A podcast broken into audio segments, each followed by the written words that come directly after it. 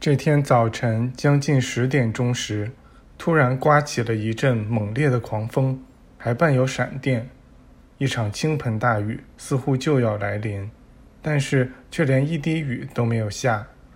我们正穿过一片树木非常繁茂的区域，地上覆盖着厚厚一层草，又密又干。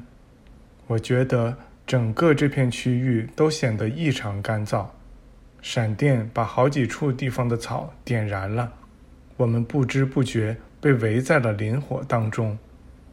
没过多一会儿，这火就气势汹汹地熊熊燃烧了起来，从三面。同时向我们快速逼近，烟像浓云般弥漫开来，这使我不知所措，最后感到大为惊恐。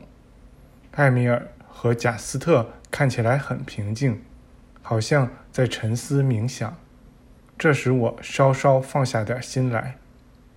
他们说有两个避火的办法，第一个是设法到达附近的一条小河。它流淌在一座深谷底部，那要走八公里路。如果到了那儿，我们或许可以安全地待着，直到这火因缺少可燃之物而熄灭。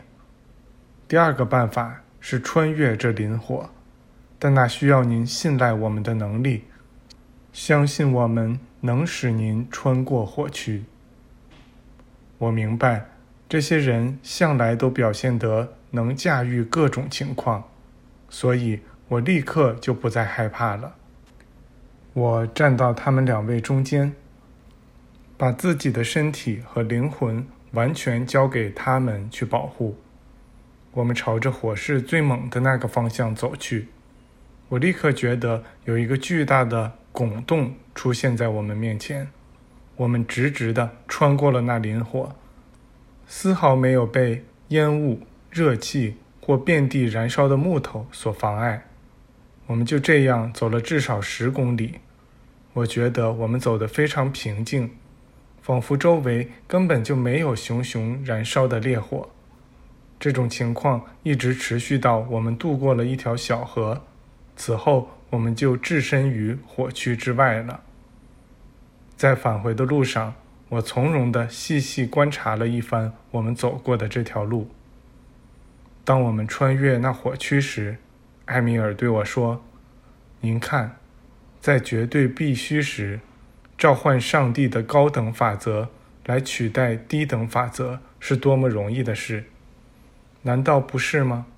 现在我们已经把自己的身体的振动提升到了高于火的频率之上，这样那火就再也不能伤害我们了。”如果世俗大众来观察我们的话，他们会以为我们消失了，但实际上我们还是原来那样。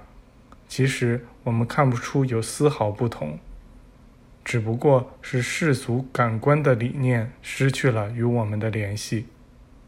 一个普通人会以为我们扬升了，也确实如此。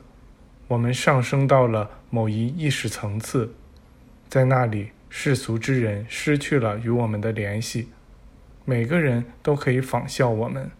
我们运用了一个法则，那是天赋教给我们，让我们去运用的法则。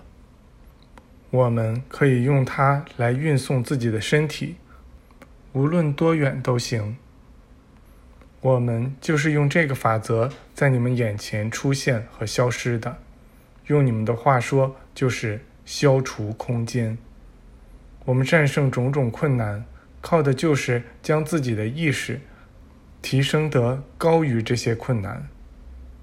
这使我们能克服人类在其世俗意识中强加于自身的各种限制。我当时觉得，我们好像只是从地上轻轻掠过似的。当我们走出了林火，平安到达河对岸时，我起初。还以为自己刚从沉睡中醒来，以为那只是一场梦，但对这些事的觉知在我自身之中渐渐的成长，其真正的含义变得明晰起来，开始慢慢照亮了我的意识。我们在河边找到一个阴凉的地方，吃了些东西，休息了一小时，然后走进了那个村庄。